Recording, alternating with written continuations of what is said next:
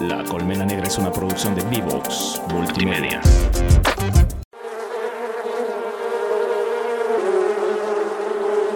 Hola, ¿qué tal amigos?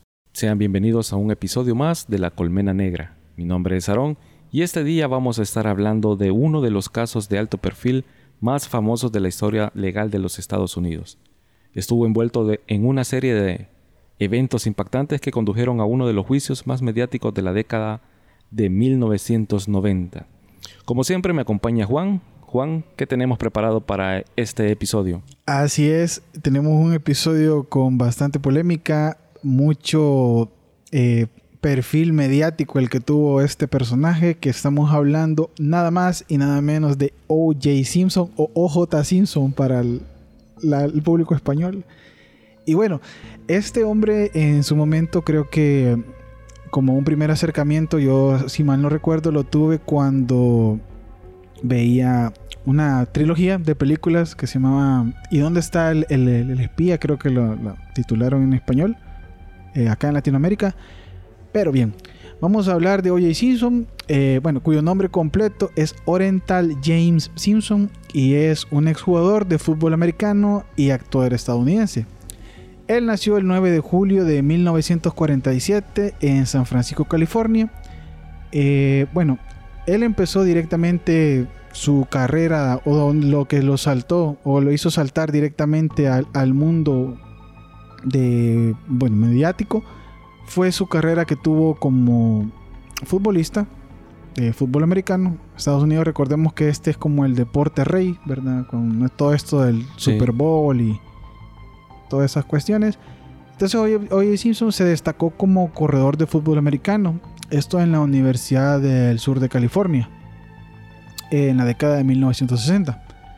Ganó el trofeo Heisman en 1968, que es el premio más prestigioso otorgado al mejor jugador universitario de fútbol americano.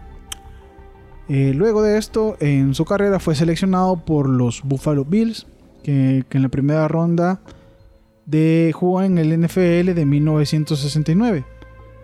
Entonces, durante toda su carrera profesional en la NFL, Simpson se convirtió en uno de los corredores más exitosos de la historia, obteniendo numerosos récords y reconocimientos. Además de que en su momento también saltó al Salón de la Fama del fútbol americano, que es en Estados Unidos, que es uno de los logros más prestigiosos para una persona destacada en este ámbito deportivo. Eh, bueno, directamente eso fue como el, inicio que lo catapultó al ojo mediático, lo llevó en su momento a estar también participando en diferentes comerciales y tuvo una faceta de actor, iniciando en series, en películas, bueno, y comerciales de televisión. Eh, después de esto, hoy en Simpson tuvo un retiro, ya se retiró alrededor de los 34, 35 años, 30, bueno, no recuerdo, pero ya entrados en sus 30, él se retira. Se decía o se dijo directamente en los medios que él quería dejar eh, su huella en el fútbol americano en el punto más alto. Y al parecer, si hablamos de, lo que el ámbito deportivo se refiere, creo que así fue. Él estaba como ya en la cúspide de su carrera futbolística, dejando las mejores estadísticas, eh, los mejores récords dentro de su equipo y el ámbito. Entonces fue acá que él decidió retirarse. Entonces, después de eso, incursionó en la, actuación. Tuvo papeles destacados en películas como Tower in Inferno, esto en 1974, y la trilogía de las que le hablaba, Naked Gun.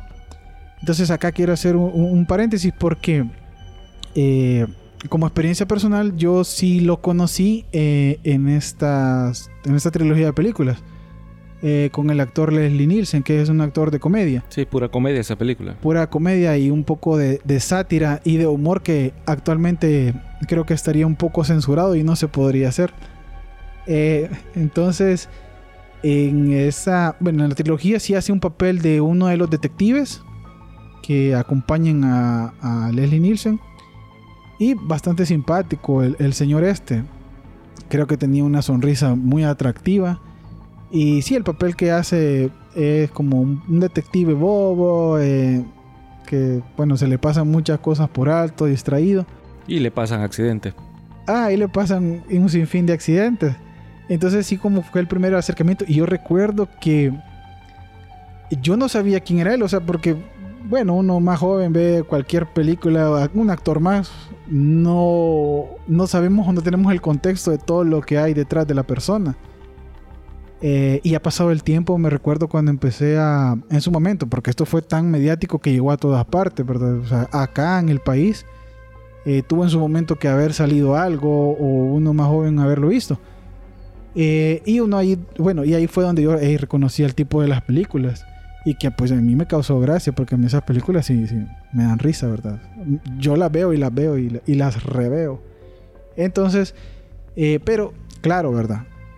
cara vemos, eh, vidas oscuras no sabemos. Y es, bueno, y este creo que fue uno de los casos que, que donde mejor aplicado puede estar ese dicho. Claro, sí, porque fue el 12 de junio de 1994, ya adentrándonos al hecho que nos trae a, cuestión. Así es, eh, este 12 de junio de 1994 se encontraron los cuerpos ya sin vida de Nicole Brown, Sí, la que entonces fue, su esposa. Así es, y también del amigo de ella, Ronald Goldman.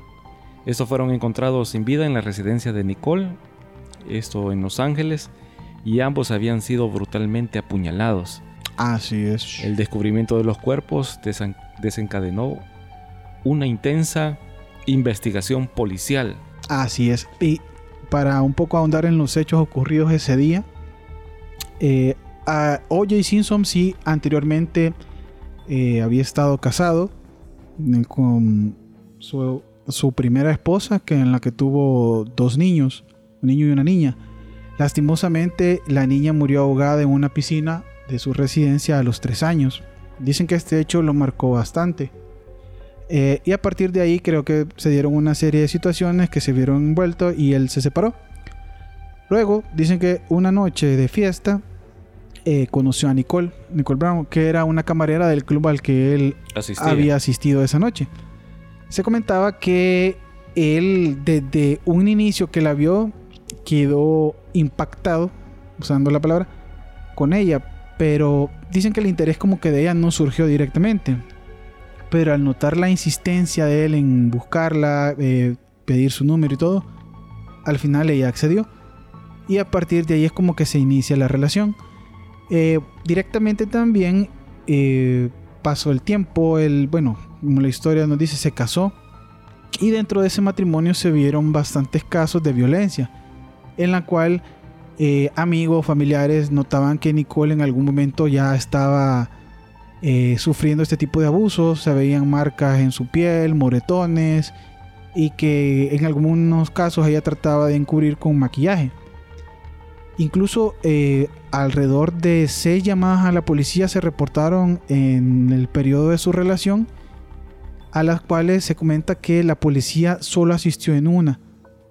Y eh, al confrontarlo directamente en su vivienda, O.J. Simpson se dice que salió con una bata directamente, hablando que eran problemas nada más de pareja, pero ya los estaban solucionando. Entonces Nicole, eh, al ver esto, parece que la policía se retiró y eh, nunca puso directamente la denuncia formal a la policía.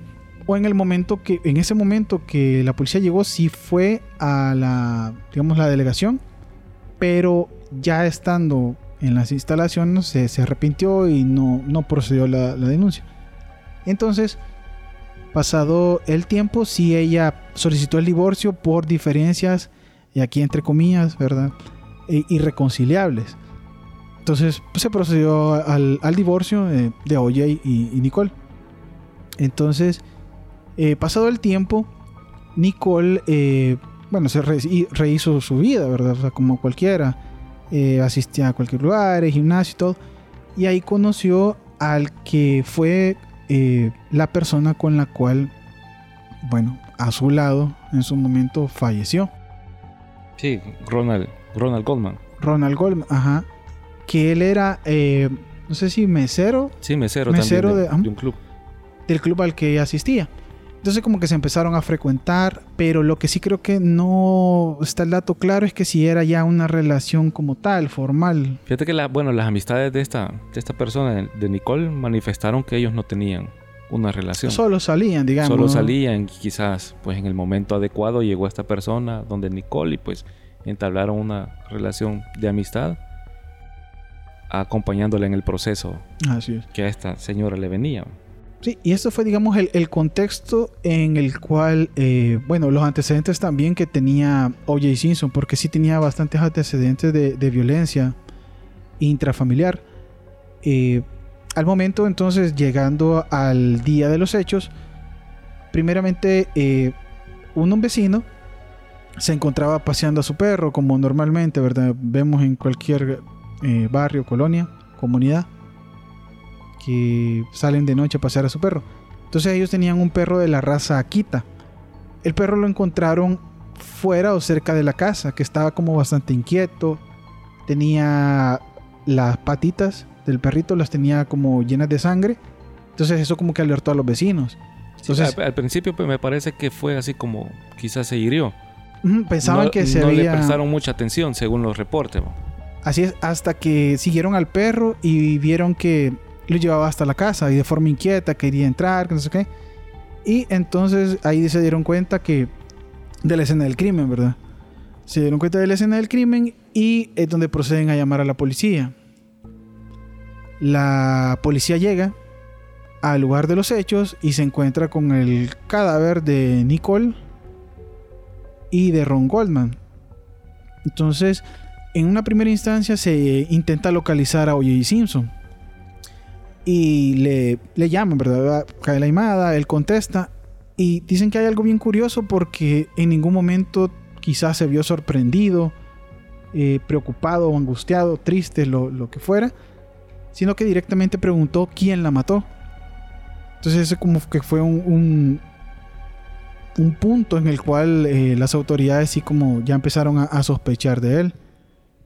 Entonces, eh, bueno, la escena del crimen sí es una escena bastante específica. Sí, fue en la casa, eh, encontraron los dos cadáveres. Eh, llama la atención que pues fueron apuñalados. Nicole presentaba heridas en su cabeza, en todo el cuerpo y uno en la arteria carótica, que es el que se supone que acabó ya, ya con su vida. Así que prácticamente hasta se decía que hubo como un intento de, querer cercenarle la cabeza. Y bueno, la serie de evidencias que se encontraron, sangre, el cuchillo. Unos guantes, los famosos guantes. Se encontró, creo que uno, fue un guante que se encontró en la escena. Y bueno, a partir de esto... Un guante en la escena y el otro guante en la residencia de... En la residencia, de O.J. Simpson. Luego la, policía fue a la casa de O.J. Simpson para advertirle. Y eso, bueno, en su momento no estaba. Sí, fíjate que, bueno, ahí, si lo vemos así, manejó una coartada bien, bien trabajada. Porque ese día Simpson tenía una, un viaje a otra ciudad y llamó a un taxista para que éste lo llegara a recoger. En, ah, el, en el informe se, dice que el taxista llegó, tocó el timbre de la puerta y pues y este nunca salía. Estuvo un buen rato esperando hasta que al final O.J. Simpson salió manifestando que se había quedado dormido. Y de ahí pues es que se, él se va. Así es. Y ahí en el fondo de la casa encontraron una camioneta Ford Bronco, esa camioneta bien famosa, y con sangre en el interior. Posteriormente la policía dio un recorrido en la propiedad y uno de los agentes policíacos, Mark Furman, este bastante eh, puntual es el nombre de este señor porque sigue... Porque es bien controversial. Bien controversial luego ya en el juicio. Y él descubrió el segundo guante del par que estábamos hablando con sangre. Que luego se determinó que era la pareja del guante encontrado en la, en la escena del crimen. Esto a través de pruebas de ADN. Entonces todo esto eh, con toda la evidencia recolectada en ambas escenas del crimen, tanto en la casa como en la escena del hecho, fue considerado como una causa probable para emitir una orden de arresto contra O.J. Simpson, quien había tomado un vuelo a Chicago en las últimas horas. Esto es bien curioso porque eh, creo que desde la perspectiva de cualquiera, todas las coincidencias que se dan con las pruebas, eh, la camioneta, el viaje, o sea, todo concuerda en que alguien está intentando escapar y es, y es el, directamente el hechor del crimen. Creo que habrá gente en su momento que ha sido condenada por menos pruebas. E, ese dato me pareció bastante curioso porque por menos, con menos pruebas, hay acusaciones bastante drásticas y, en su momento, pues, pero este señor... Vale, pero es que hay que poner un poco de contexto también. Fíjate que antes de, bueno, dos años antes, no sé si eh, recordás que hubo un caso bien famoso también. De abuso policial. De abuso policial. Entonces ahí era como que, ¿por qué los policías siempre atacan o, o ven como sospechoso a, pues a las personas negras. Eh, de ahí viene la controversia con el, con el detective que mencionaste. Mark Furman. Que pues a este sujeto pues hasta se eh, ya en el en el juicio se le acusó de la implantación de, de pruebas que él mismo dicen que encontró ese guante lo llevó hasta la casa de O.J. Simpson y lo y lo puso. Así es, porque alegaban que podía, de parte de la defensa, claro, ya durante el juicio, alegaban que pudo existir implantación de, evidencia. Entonces como que esta fue una de las bases con la que la defensa se mantuvo y hizo o intentó solidificar su, argumento. Bueno, entonces después de todo esto, pasa un suceso que fue como la huida mediática de O.J. Simpson en su camioneta Ford Bronco. Una blanquita. Una blanquita, que fue incluso televisado y es bien curioso porque en ese, en ese día se estaba transmitiendo la final de la NBA. Entonces un susto se interrumpió también la final de la NBA para poder eh, televisar la, la persecución que estaba dando la policía a la camioneta.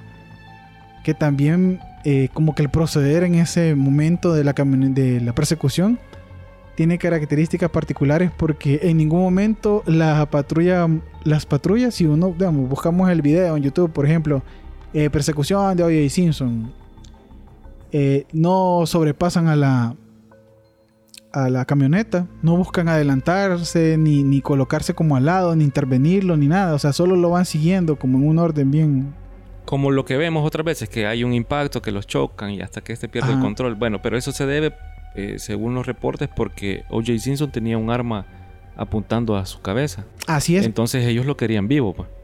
Y eh, esto era porque en algún momento él escribió una carta que quería publicar o decir ante los medios que se le había dado a su entonces amigo abogado eh, Robert Kardashian, que él luego la leyó ante los medios. Era como una carta de disculpa diciendo que él era que amaba a la gente, que no lo vieran de la forma en que tal vez estaba siendo percibido. Entonces, eh, los especialistas y abogados, no sé, ellos tuvieron el, veredicto de, decir que esta carta era una posible carta de suicidio. Entonces querían buscar cómo cuidar la vida de O.J. Simpson. Eh, y luego pasa el hecho de, esta camioneta, en el cual llevaba un arma, eh, pero él iba, en la parte de atrás. Entonces llevaba el arma y decían que, eh, bueno, tuvo una llamada directamente ya estando en la camioneta. Si mal no recuerdo, era con su ex entrenador, el cual hablaban, le decía que todos lo amaban, lo querían, que no cometiera una locura. Él decía que no, que él quería mucho, que. Bueno. O sea, la conversación ahí se iba más o menos eh, creo que denotando que sí, él, tenía tal vez esa intención, lo cual no lo hizo y a la fecha no lo ha hecho, pues. Entonces, a partir de esto, que él fue capturado luego de esta persecución, eh, en los meses siguientes empezó el juicio, el juicio que sí se denomina el más publicitado de la historia, que comenzó en noviembre de 1994. Esto y terminaría en octubre del 95, prácticamente un año. Entonces, Cabe destacar, Juan, que, y amigos, que O.J. Simpson se declaró no culpable. Así es, al final, bueno, él se declaró no culpable. Simpson, eh, para este momento sí recordemos que tenía un... Bueno, era una, era una persona millonaria, incluso eh, había invertido en bienes raíces, en los medios de comunicación, había fundado OJ Simpson Enterprises, era una empresa pues, tenía varios rubros. Entonces, todo esto como que su capital y su capacidad económica le daba o le dio en el momento eh, la, potestad de no escatimar en gastos para costear una defensa legal que fue compuesta por un grupo de abogados que en su momento hasta fue denominado el Dream Team. Que ellos fueron, eh, eh, bueno, el, equipo prácticamente soñado que cualquiera persona en la situación de él hubiera querido tener en Estados Unidos. Que fue como celebridades del mundo de la ley como Robert Shapiro, eh, Johnny Cochran, Lee Valley y Robert Kardashian, entre otros profesionales, ¿verdad? Porque este señor sí como que armó su séquito completo para la defensa. No, hombre, pues sí, si el dinero te lo permite, pues podés. Podés hacer uso de, de una defensa legal cuantiosa.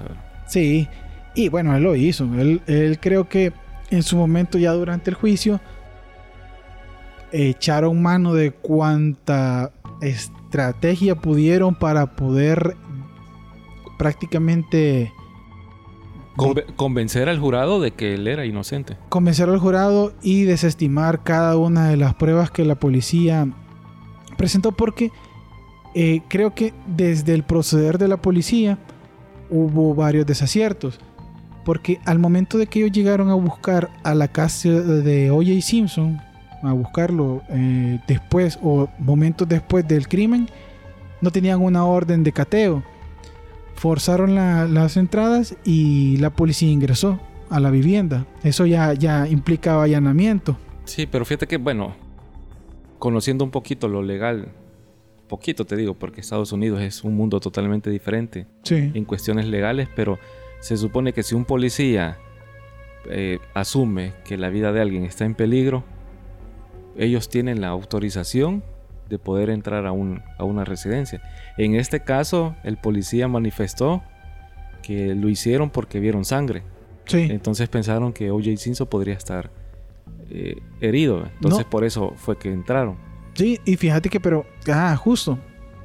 Pero entonces en esos vacíos donde hay un supuesto es que estos abogados o el bufete de abogados se, de, esto tomaron o para poder ir eh, votando cada una de las pruebas. Porque en el otro caso también es en la escena del crimen. Se hicieron varias pruebas de ADN y se determinó también que eh, las pruebas estaban contaminadas. Entonces no voy a, como forma de tener una prueba fidedigna de, toda de todo el hecho que, que, se había encontrado. Aún así que se encontró el cuchillo, se encontró el guante, sangre en la camioneta. Pero eh, bueno, el bufete de abogados de verdad había un especial en criminalística, había otro especialista en pruebas de ADN. O sea, cada uno sabía la forma en que podía hacer que la prueba desvirtuar no desvirtuar las pruebas. Entonces es como que tenés a los especialistas en cada una de las cosas que aún y cuando todo estaba en contra de OJ Simpson, hicieron parecer que no. O sea, porque al, final el caso se basa en las pruebas que, que, tengas o que tengamos para poder acusar a alguien. Claro. Pero si desestimamos todas las pruebas, entonces no hay forma de tener una acusación legal. Entonces, aunque él, yo, bueno, esto ya muy a, a mi forma de pensar y mi opinión personal. El, cabrón fue, pues, para mí él fue. Sí, todo, es que todo apuntaba que, que, él, una persona violenta. Violenta, eh, violencia intrafamiliar, eh, abuso. Eh, no se ha hablado de abuso de sustancias, pero creo que a veces... Las huellas de los zapatos pues coincidían bastante con... La huella de los zapatos que se encontró también.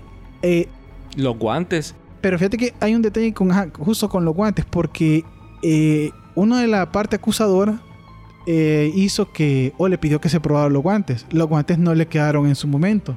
Ya, para acordarte que unos guantes guardados de cuero, pues, pues tienden a, pero a eh, eh, cambiar. es como que es bien absurdo porque al final, o sea, si a él no le queda un guante, eso no va ah, es como decir, ah, no me quedan los guantes, no voy a cometer el crimen. ¿En qué momento va a hacer eso como un algo que lo va a detener o lo va a frenar para no, verdad?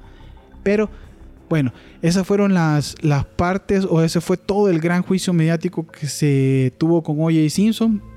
Eh, al final el sujeto salió inocente.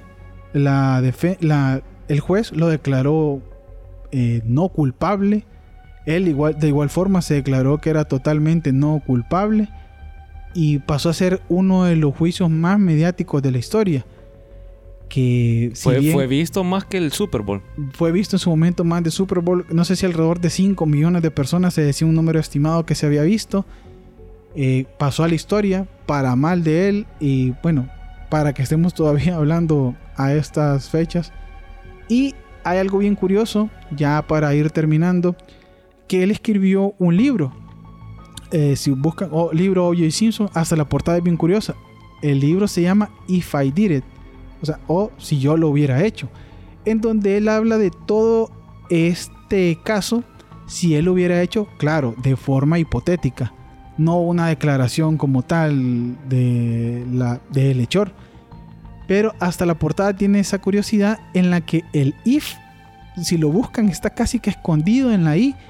Entonces se decía como teoría que esta era la forma en que él un poco aceptaba su culpabilidad. Aceptaba su culpabilidad de forma indirecta y era una forma como de, digamos, exponer, exponer lo que había pasado y de sanarse. Ya sacar, sacar todo aquello que tenía. Sacar toda esa mierda que tal vez tiene adentro. Y con esto a la fecha todavía es un, bueno, ya es un señor de edad, andará por ahí. Tal vez el, caso sigue abierto, me parece. Sí, y bueno, incluso después fue acusado por otro caso, eh, porque la, la, familia del joven... De Goldman. De Goldman, eh, al final, él se, eh, Oye se mudó a otro estado y en ese estado las leyes lo ampararon a ellos para poder acusarlo. Sí, de hecho, fíjate que estaba viendo que la defensa de estas personas, o la parte acusatoria sería, eh, se basaron en todos los errores que cometió la fiscalía en ese momento. Eh, es decir, no vamos a cometer los mismos errores que estos sujetos cometieron para poder llevar a, juicio. Porque fíjate que parece que como la casa de O.J. Simpson fue, fue vendida y mm, posteriormente destruida, al parecer una de las personas que estaba trabajando ahí pues encontró un cuchillo. Ah, bueno, y, imagínate. Y este se lo entregó a, un policía, pero el policía pues pensó que, el caso ya había eh, expirado y lo guardó. Hasta después que se dio cuenta, lo entregó, pues y ahí otra vez va esta, esta novela. Ah, bueno. Y así, a la fecha, bueno, sí se le acusó nuevamente. Si mal no recuerdo, se le, se le condenaron a 13 años. Y así la vida y obra y tragedia del criminal, bueno, personal, criminal O.J. Simpson. Uno de los más casos más mediáticos. El caso más mediático en los años de 1990 para acá, ¿verdad? Así es. Bueno, pues amigos, eh, esperamos que les haya gustado este episodio. Y claro, este tema da para, para muchísimo, muchísimo tiempo.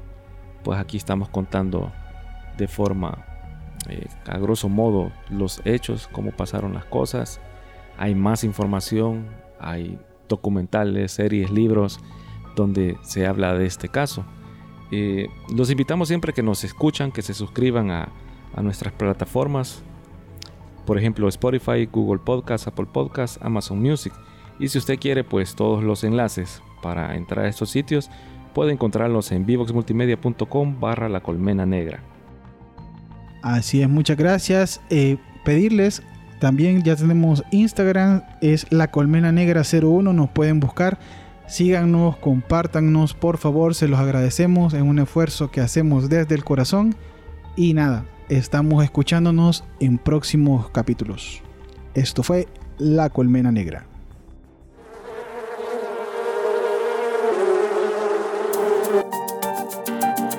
La Colmena Negra es una producción de Vivox Multimedia.